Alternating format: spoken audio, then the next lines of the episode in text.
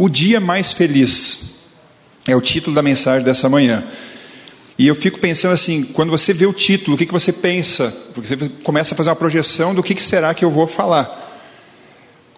O que, que você pensou quando viu o título O Dia Mais Feliz? Talvez, eu imagino, você pensou assim, não, o dia mais feliz qual é? O que a gente aprende? Você que é da igreja desde que nasceu, não é o meu caso. Mas o que você aprendeu? Qual é que é o dia mais feliz? Ou pelo menos deveria ser. É o sábado. E de repente você pensa, ah, o pastor vai falar sobre o sábado, mas no fim de semana da criança o pastor vai falar sobre sábado não vou falar sobre o sábado. Não é esse exatamente o dia mais feliz que eu vou falar hoje, mas eu sei que provavelmente foi o que você pensou e deve realmente ser o dia mais feliz da nossa semana. Mas agora eu quero pedir para as minhas crianças aqui, o que, você considera criança? Eu, eu, eu, fiquei com essa dúvida e não tinha ninguém me ajudar ali quando eu comecei a pensar assim, afinal, o que, que são as crianças da nossa igreja? Na minha concepção é de 0 a 10, tá certo? Os entendidos aí, é isso? De 0 a 10 são as crianças. Então, crianças de 0 a 10, pensa comigo aí. E eu quero um corajoso, pelo menos que está aqui, para vir aqui me falar isso e responder para toda a igreja, para quem está assistindo e para quem está aqui. Qual foi o dia mais feliz da sua vida até agora? Você pode ter quatro anos, cinco anos, três anos, nove anos, dez anos. Qual foi o dia mais feliz da tua vida até hoje, até esse momento? Tem alguma criança aqui? A Laurinha está me olhando louca para dizer alguma coisa. Quer me contar aqui, Laurinha? Não, eu vou até chegar mais perto para vocês terem menos trabalho. Qual é a criança corajosa que vai vir aqui me dizer qual foi o dia mais feliz da sua vida até então? Eu estou matando o pessoal da câmera lá agora, vocês vão ter que me acompanhar. Estou cansado de ficar aqui numa estátua ali, na, ali naquele púlpito. Não aguento mais isso. Eu gosto de estar perto do povo. Eu sou pastor que cheira a ovelha. Eu estou perdendo esse cheiro, esse troço de transmissão. já estou chutando balde já. Qual é a criança que vai vir me dizer qual foi o dia mais feliz? Não teve nada feliz nessa vida, nessa longa vida de vocês? Vai vir alguém? Bom, se vocês não vêm, eu vou pedir para os que estão em casa.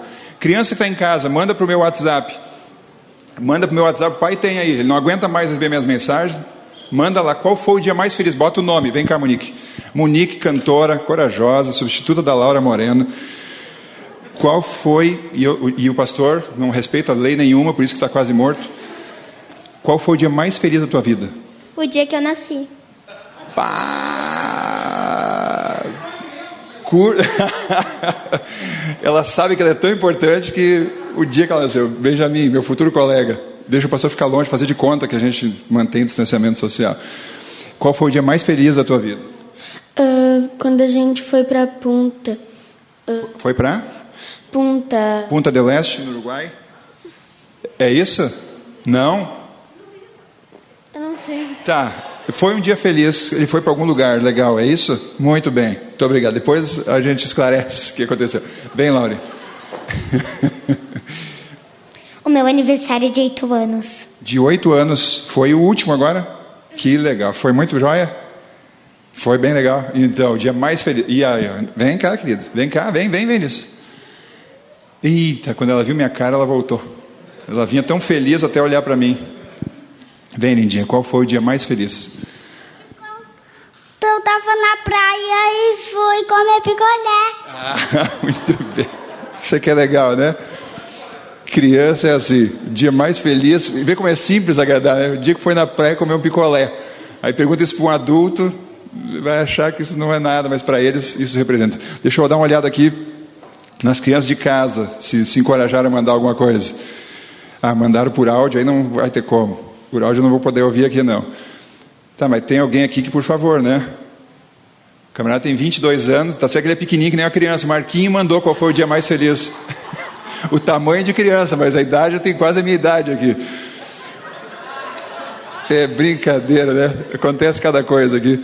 O dia que ele ganhou o lenço, o seu lenço, acredito, de desbravador, e se batizou. Tinha que idade, Marquinho? 11, é, já, ah, não, quebrou toda, já tinha passado a idade de criança, mas valeu, valeu, valeu. Os outros aqui me mandaram áudio, eu não vou conseguir ouvir. Mas então, é, todo mundo tem, mesmo que nós somos mais velhos, a gente tem um dia que foi muito marcante. Claro, agora eu estou me referindo à nossa infância. Um dia da infância, você deve estar lembrando aí alguma coisa legal que aconteceu. Eu quero compartilhar com vocês algo que na minha infância, se funcionar o passador, que eles nunca falhou até hoje, Agora sim, mas tudo tem a primeira vez. eu quero falar para vocês do dia mais feliz da minha vida na infância. A gente, durante o ano, tem muitas datas legais, como criança, ok? Pensa como criança agora. Alguns dias legais como criança. Vocês viram aniversário, a Laura mencionou. É, o Benjamin falou de uma. Foi uma viagem, né? É uma viagem. O picolé na praia, o dia do batismo da nossa criança, ali de 20 e poucos anos. E o aniversário da gente é legal, o dia da criança é um dia bacana, mas sinceramente, como criança, quando eu era criança, nenhum dia se igualava ao Natal. Nenhuma data no ano, quando você é criança, é igual ao Natal. Tem uma atmosfera diferente, tem um clima todo especial quando você é criança. E os nossos natais, nós gostávamos tanto do Natal que a gente comemorava duas vezes. Porque nós passávamos ele nos nossos avós. Então tinha na véspera, no 24 à noite era na avó materna, e no domingo, no domingo, no dia do Natal, nem sempre cai no domingo, né? Ou no dia 25 era sempre nos avós paternos. E cada um tinha sua peculiaridade, eh, porque no, no dia de Natal era almoço, a gente passava praticamente o dia no, no meu avô, nos meus avós paternos, e na véspera só à noite. E no meu avô, a gente gostava muito, ambos moravam em sítios, ok? Nós morávamos no interior, e os meus avós no interior do interior. No meu avô, que era o domingo, o grupo era maior, porque a família do meu pai é um pouco maior que a da minha mãe, tinha mais primos envolvidos, mas tinha uma coisa, algumas coisas que nós gostávamos muito de ir lá. É, o meu avô morava num sítio, eles eram luteranos, a religião luterana, e a igreja luterana de onde eles moravam ficava dentro do sítio do meu avô, quase do lado da casa. E o meu avô cuidava, de certa forma, da igreja, batia o sino. Você sabe que as igrejas luteranas e católicas elas têm sino, que bate todo dia, no horário do meio-dia, seis da tarde. Meu avô que fazia isso por 50 anos ele fez. E uma coisa que a gente gostava muito, não pense que a gente gostava de ir no culto, infelizmente eu tenho que dizer isso, né? É, porque a gente não tinha tanto esse hábito como o adventista tem. Mas a gente gostava de, quando os adultos estavam conversando, lá distraídos, a gente gostava de ir entrar dentro da igreja. Olha só.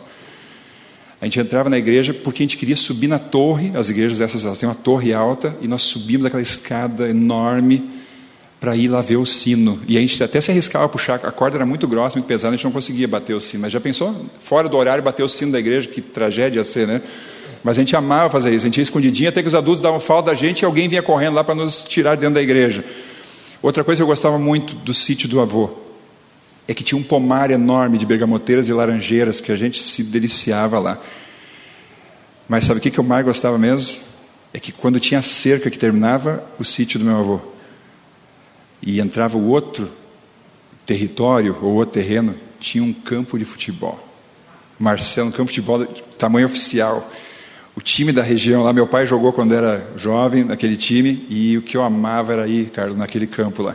Quando meu tio, meu pai e meu primo mais velho ia também, era uma festa. E isso se tornava legal ir lá no meu avô. Não só no Natal, mas nas outras vezes que nós íamos. Mas, voltando ao Natal, e na véspera do Natal, à noite, na casa da minha avó, algumas coisas que eu lembro assim. A minha tia, a Dinda, ela deve estar assistindo a Dina tinha um disco, aquelas músicas natalinas, e ela botava então para criar o clima ali, ficava tocando aquelas musiquinhas de Natal, aquelas bem, bem antigas, e a gente correndo, brincando, os, os primos ali, os adultos conversando, e todo ano a avó fazia um pinheirinho. Mas o pinheirinho da avó não era assim, aquele pinheirinho que enchia os olhos, era um pinheirinho simples, comparado com o que a minha mãe fazia em casa, coitadinho, né? ele ficava a desejar. Mas ela botava umas bolinhas, não tinha muito, umas bolinhas coloridas, até porque muitas nós quebrávamos, cada Natal nós ia quebrando, e, e, e por isso ia diminuindo. Ela botava uns algodões, simbolizando o Natal americano, da neve e tal, coisa que não é a nossa realidade, mas tinha uma coisa que eu fiquei indignado quando eu descobri. Porque como eu era o mais novo, eu era o mais bobo. O, o neto ou o primo mais novo sempre paga o pato, né? Ela colocava os Papai Noéis pendurados no pinheirinho, que nem as bolinhas, que nem os algodões, tinha um monte de Papai Noelzinho pendurado. E a gente achava legal aquilo, só que eu percebia assim que cada vez que eu olhava o pinheirinho tinha menos Papai Noel pendurado. E eu pensava assim, por que está diminuindo os Papai Noéis? Aí eu saía um pouco para brincar, quando eu voltava, eu olhava já tinha diminuído os Papai Noéis. Aí eu fui na minha irmã mais velha e disse assim, Helena, que, que, por que está diminuindo os Papai Noéis no pinheirinho? Aí tu é bem. Eu não vou dizer o que ela falou. Ela pode estar assistindo depois da briga de família. Tu não vê que os Papai Noel são de chocolate? E aí, quando o pessoal se distrai, nós vamos lá, pegamos e a gente sai para comer lá fora. Só eu não tinha visto isso ainda. Achava que era enfeite, só enfeite, e estava perdendo de comer os Papai Noel de chocolate, que quando terminava a noite de Natal não tinha mais nenhum pendurado na árvore, não sobrava nem para contar a história. Mas isso era uma coisa legal. Aí depois, então, do momento que a gente estava brincando ali, vinha naturalmente o momento da ceia, aquela mesa arrumada, bonita, com muita coisa boa para comer. E era um momento legal também, mas vamos ser sinceros aqui. Quando você é criança, no Natal, você não está nem aí para ceia, para comida, o que, que você fica esperando? Eu não sei que horário, em que horário acontece no seu contexto familiar, mas o nosso era depois da janta. O que, que é? Crianças. Ah, você está só pensando. E eu, aquele ano, estava com uma expectativa de um presente. E aí terminou a janta, chegou a hora então dos, da troca de presente. E começou. E aí os tios dando presente para um, os pais para outro e tal. E todo mundo ganhando presente, ganhando presente. A Dinda sempre me deu presentes maravilhosos, não só no Natal, aniversário da criança.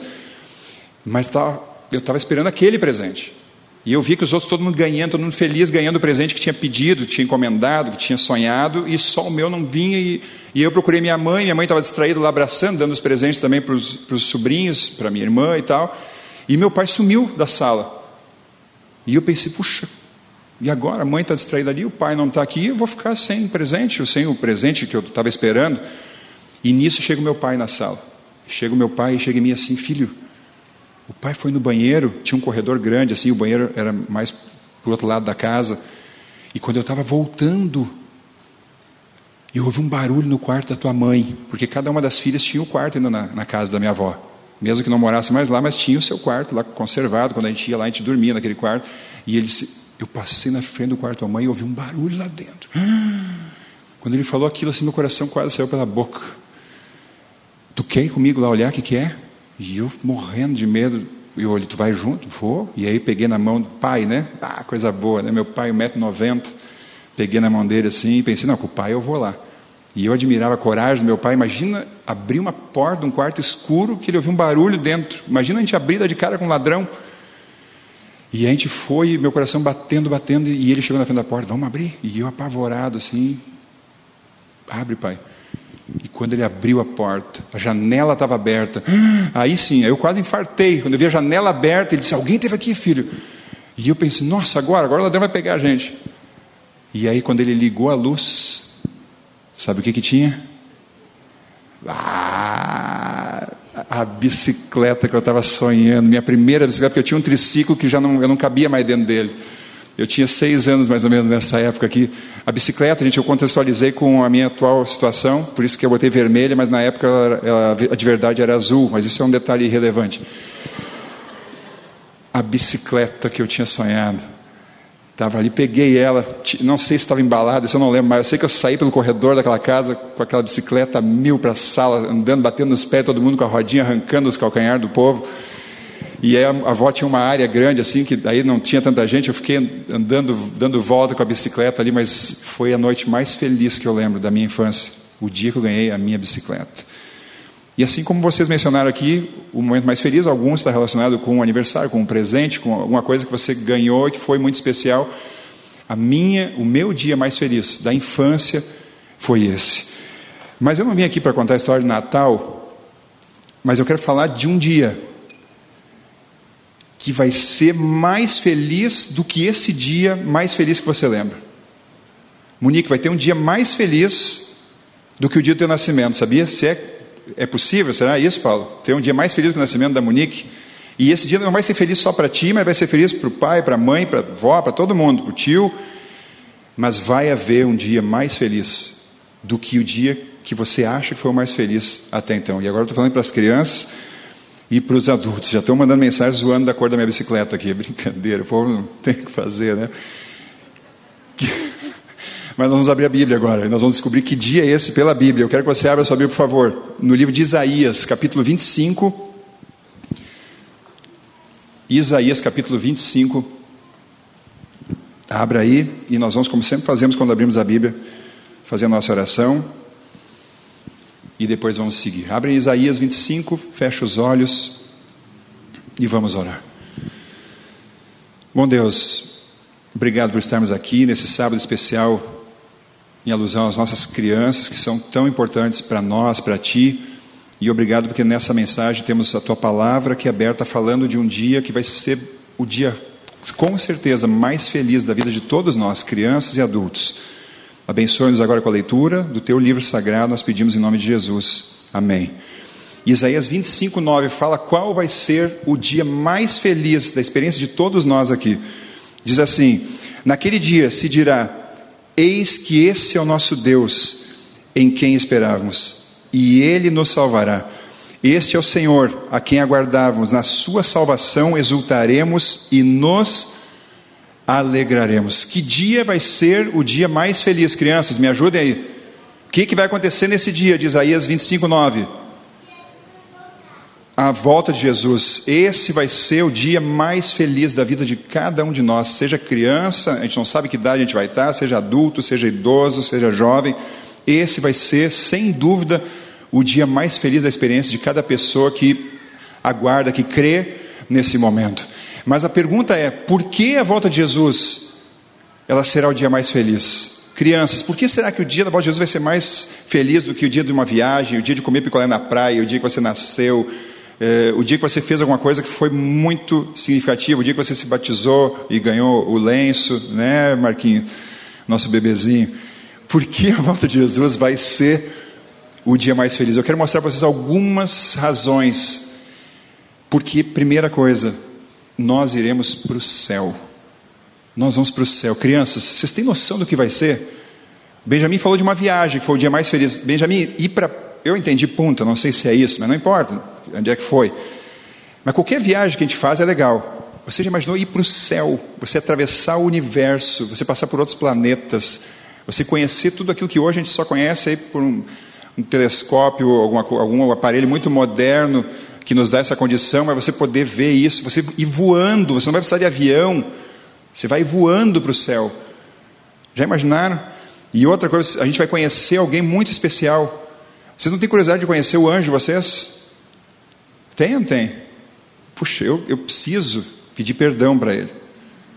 Porque esse camarada deve estar aqui, ele deve ser bem maior que eu, e ele passa a trabalho. E ele vai poder me contar muita coisa que, que eu fiz que, que ele vai pedir um milênio de férias, pelo menos, depois, para dar uma descansada. Mas vai ter muita coisa legal, gente. Ir para o céu, estar lá, conhecer Jesus pessoalmente. Esse é um dos motivos pelo qual a volta de Jesus vai ser o dia mais feliz. Outra coisa que eu acho que vai ser incrível, nós podemos brincar com os nossos animais favoritos, que talvez aqui nós não possamos. Por exemplo, a Lu, a minha esposa, o sonho da Lu é quando ela vai poder sentar do lado do leão e pegar naquela juba, passar um creme, né, um hidratante naquela juba. É o sonho dela poder estar com o leão. Isso só no céu isso vai acontecer. Talvez seu animal seja um urso, um tigre, uma pantera, não sei. Animais que aqui a gente só pode olhar de longe, admirar, mas lá eles vão ser mansinhos, vão comer capim, vão poder brincar com a gente. Como a gente brinca hoje com o gato e com o cachorro. Vai ser legal ou não vai ser? poder brincar com o animal que a gente mais gosta, mas que aqui de repente a gente não pode ter essa aproximação toda. Isso vai tornar o dia da volta de Jesus também muito especial. Outra coisa que torna a volta de Jesus o dia mais feliz, nós vamos estar para sempre com as pessoas que nós amamos. Sabe uma coisa que eu gosto na Bíblia? Uma das partes que eu mais que mais me emocionam, lá em Apocalipse capítulo 21, é, quando João está narrando Passou o período do milênio, ele está narrando agora então a questão ali da novos céus, nova terra, e ele fala isso, né? É, novos céus, nova terra, e ele faz uma, ele faz um comentário assim que parece meio irrelevante, e o mar já não existe. Lembra disso? Apocalipse 21, versículo 1. Vi novos céus, nova terra, e tal e tal, e o mar já não existe. Você sabe por que, que ele fala isso? Porque o João, quando ele escreve Apocalipse, ele está numa ilha e o que, que separava ele das pessoas que ele amava? O mar. E quando ele vê o que Deus está preparando para os seus filhos, para a salvação, ele vê que aquilo que é o elemento que separa as pessoas de quem elas amam não vai mais existir, pelo menos não como é aqui o mar. Então lá não vai haver nenhum elemento que vai nos separar das pessoas que nós amamos tanto e que às vezes em função das circunstâncias desse mundo de pecado elas acabam acontecendo. Então esse é mais um motivo para o qual é, nós vamos ver que o dia da volta de Jesus será o dia mais feliz. Mas tem uma outra coisa que vai tornar esse dia muito feliz. Nós vamos reencontrar amigos e familiares que nós perdemos aqui nessa vida. Eu tenho certeza que todos nós aqui temos alguém especial para nós que já descansa, mas que nesse dia essa pessoa vai ser entregue de volta para nós, para nunca mais nós nos separarmos. Amém? Eu não sei se é um pai, se é uma mãe, um irmão, um filho, mas alguém vai ser devolvido para você nesse momento e por isso que esse dia vai ser o dia mais feliz, sem dúvida nenhuma. Depois da volta de Jesus, quando ele voltar, ressuscitar os mortos, os salvos estiverem ali, todos juntos, os salvos vivos, os salvos que ressuscitaram, nós vamos poder conhecer, olha só que legal, conhecer o nosso personagem favorito da Bíblia. Sofia, quem é que teu personagem favorito? De, claro, Jesus, sem dúvida, é o meu também. Mas qual é? Depois de Jesus, qual é? Oi? Ruth, olha só, tu vai poder dar um abraço na Ruth, ela vai poder te contar detalhes da história que talvez a Bíblia não, não teve espaço para registrar.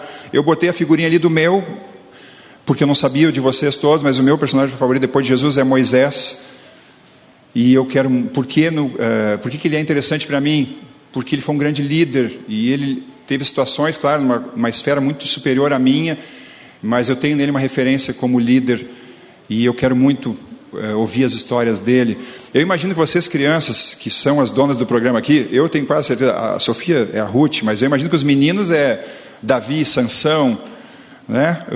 os grandes heróis da Bíblia que vocês querem conhecer, guerra, luta, né? as meninas talvez as, as mulheres mais bonitas, a Rainha Esther, coisas desse tipo assim. Mas vai ser muito legal conhecer aqueles que hoje a gente só pode ler na Bíblia. Mas imagina estar lado a lado pessoalmente com esses homens e mulheres que marcaram a nossa vida, que nos influenciaram a poder estar lá. Vai ser realmente algo muito bacana. Mas eu quero concluir contando uma história para vocês. Numa exposição de quadros, em algum lugar por aí. Não era de, de pintores famosos, não tinha Van Gogh, não tinha é, Picasso, essa turma que a gente sempre conhece mais, são os mais renomados é, nessa área. Mas haviam quadros bonitos ali expostos. E haviam muitos convidados, muitas pessoas estavam presentes ali para poder admirar então aquelas obras. E as pessoas olhavam os quadros, e algumas eram artes modernas, mas tinha um quadro que para muitas pessoas assim não, elas não entendiam muito bem o que, que ele representava, mas de qualquer forma ele era muito bem pintado.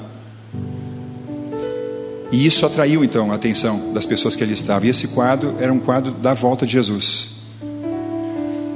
E aquelas pessoas que não tinham nenhum vínculo com a religião, com a Bíblia, e que sinceramente ignoravam esse fato, elas achavam bonita a cena, a imagem, e elas perguntavam, tá, mas esse quadro tão bem pintado, mas o que, que é isso? E aí, claro, tinha alguém da galeria ali que explicava, não, essa obra é uma exposição é, de um acontecimento bíblico, da volta de Jesus e tal e tal. E as pessoas ficavam assim, encantadas com aquilo, né, mesmo sem entender todos os detalhes que estavam envolvidos ali. Mas tinha um homem que ele estava ali olhando também as obras e se deteve então nesse quadro da volta de Jesus. Só que ele, isso aqui é uma montagem, tá? Esse slide que você está vendo não é o quadro que eu estou falando, eu, eu, eu adaptei. E ele, ao invés de olhar para a beleza da cena, Jesus, os anjos, aquela coisa toda que a gente conhece, ele se prendeu em um detalhe que ele disse assim que o quadro ele, ele não era bonito, ele, ele tinha uma coisa que estava estragando, que estava fora do contexto. Porque no cantinho, no rodapé do quadro, tinha uma cadeira de rodas vazia. E ele fez uma coisa que é muito comum a gente fazer também. Às vezes você tem todo um cenário lindo e tem uma coisa que às vezes parece estar destoando e a gente acaba ficando só fixado naquilo ali e perde de vista todo o, o, o belo mais amplo e ele ficou, e aí as pessoas estavam em volta, não, eu até achei bem pintado, mas o que é aquela cadeira de rodas ali? O que, que tem a ver com, com o quadro? Uma cadeira de rodas vazia num quadro, não faz sentido. E ficou insistindo aquilo e falando para as pessoas, e as pessoas até nem tinham percebido muito aquilo, mas agora começaram a olhar para aquela cadeira de rodas. E aí então, uma pessoa que estava ali, entre os que estavam assistindo, não era funcionário da galeria, nada, mas ela conhecia o autor, o pintor da obra. Ela vendo que aquele homem estava inconformado com aquela cadeira de rosas no seu quadro, ela se aproxima dele e ela diz assim: aquela cadeira de rosas ela não está fora do contexto. E ele, mas como que não tem nada a ver com, com o que está pintado ali? Não tem tudo a ver. Porque eu conheço o autor dessa obra. E o autor dessa obra ele tem um filho paraplégico que vive há muitos anos numa cadeira de rodas e o pintor dessa tela, ele sabe que quando acontecer esse evento da volta de Jesus, esse filho vai ser recuperado, vai ser restaurado, vai ser perfeito e vai voltar a andar. E vai recuperar plenamente todas as suas funções. E é por isso, é isso que ele quis expressar quando ele pintou esse momento da volta de Jesus e colocou essa cadeira de rodas que aparentemente parece não ter nada a ver com o momento, mas tem tudo a ver, porque vai ser o momento da restauração desse filho plenamente. A volta de Jesus, ela vai ser o dia mais feliz, porque nesse dia todas as limitações que nós temos aqui nessa vida serão extintas, acabarão. Tudo aquilo que hoje talvez seja uma tristeza, uma frustração para a gente, agora estou falando para as crianças e para os adultos, tudo aquilo que hoje te entristece, que você não gosta, que talvez tire um pouco do brilho da tua infância, da tua juventude ou da nossa vida, nós que já vivemos mais, tudo isso acaba tudo isso termina. Tudo passa a ser bom. Tudo passa a ser belo. Tudo passa a ser perfeito. Tudo passa a ser completo. Amém? Por isso que a volta de Jesus vai ser o dia mais feliz da nossa experiência. Porque vai ser a primeira vez que nós vamos experimentar o que, que realmente é uma vida plena em todos os aspectos. Porque hoje a gente vive, às vezes, alguns momentos legais, mas sempre tem um quesinho, sempre tem uma coisa. Não é assim? Por mais bacana que seja, às vezes um encontro, uma viagem, coisa, sempre acontece alguma coisa que, que mancha de alguma forma. Mas a partir desse momento, nada mais vai deslustrar aquilo que Deus idealizou para cada um de nós. Mas agora, para concluir, crianças, agora é com vocês, tá? Para que a gente possa viver esse dia mais feliz, mais feliz que o aniversário, que a viagem, que o picolé, que o batismo a gente precisa se preparar para Ele. A gente precisa se preparar para o Jesus. E vocês estão se preparando, né, Anny? A Anny já fez assim para mim. Vocês estão na igreja, eu sei que vocês estudam a lição todo dia, sim ou não? A hora do quiz aqui, ao vivo e a cores. Estuda a Bíblia, faz o cultinho, vem à igreja, fala de Jesus para os amigos, tudo isso faz parte do preparo para a gente estar pronto quando Jesus voltar. Alguns de vocês já estão aí na faixa, a, a Laura até mencionou oito anos, já estão chegando na idade do batismo, de se preparar. Você sabe que isso é muito importante. Talvez alguns de vocês ano que vem vão estar, ou alguns até esse ano vão se batizar. E eu queria terminar esse culto. Eu queria convidar todas as crianças para vir botar a máscara aí, por favor, e vem aqui pertinho de mim. Vem aqui todas as crianças. Eu quero fazer uma oração. E você que está em casa, criança, eu vou fazer agora que nem o pastor Luiz Gonçalves. Chega mais perto. Você que está em casa, sentado no sofá aí na tua sala, vem pertinho da televisão como se você estivesse aqui junto com as crianças, teus amiguinhos da igreja. Porque eu quero colocar todos vocês nas mãos de Deus, pedindo para que as nossas crianças elas continuem dedicadas, usando o talento delas para Deus, gastando tempo todo dia para se colocar nas mãos de Jesus, para que Ele possa preparar vocês para viver esse dia mais feliz, que vai ser o dia da volta dele. Amém? Vamos fechar os olhos junto com as crianças, vamos fechar nós aqui, os olhinhos. Você que está em casa também, por favor. Bom Deus, obrigado pelas crianças da nossa igreja. O Senhor sabe que ministério importante da nossa igreja e como elas são essenciais para a vida, para a saúde da nossa igreja. Obrigado por cada uma delas, Senhor. As que estão aqui presentes, as que estão em casa assistindo. E nós queremos pedir de forma especial que o Senhor cuide de cada uma delas. As crianças elas é, se emocionam, vibram com coisas que para nós são tão simples, já não mexem mais com a gente, mas para elas significam tudo. E elas compartilharam aqui momentos é, especiais da vida delas, mas que elas entendam que o dia mais feliz de todos, mais do que um presente, do que uma viagem, do que uma coisa de comer, vai ser o dia em que Jesus vai voltar e vai nos dar a eternidade. E que no coraçãozinho dela sempre esteja o desejo de estar preparado para esse dia, para poder te conhecer, para poder te abraçar, para poder conhecer o anjo, brincar com os animais, com o leão, com o urso, com tantas outras coisas, poder rever pessoas queridas que hoje não estão mais conosco, que isso esteja ardendo no nosso coração, tanto das crianças como nós adultos, e que o Senhor abençoe cada um de nós, para que nos preparemos realmente para esse grande dia nós oramos agradecidos em nome de Jesus. Amém, Senhor. Amém. Amém. Deus abençoe vocês, tá, crianças? E saibam que vocês são muito importantes para a nossa igreja, não só para a família de vocês, mas para toda a nossa igreja e principalmente para o nosso Deus. Um bom restante de sábado para todos vocês. E não só as crianças, tá, gente? Nós adultos também. Sigamos firmes nos preparando para esse grande dia. Amém? Deus abençoe, bom restante de sábado e amanhã à noite estamos juntos aqui ou em casa para continuar adorando nosso Deus.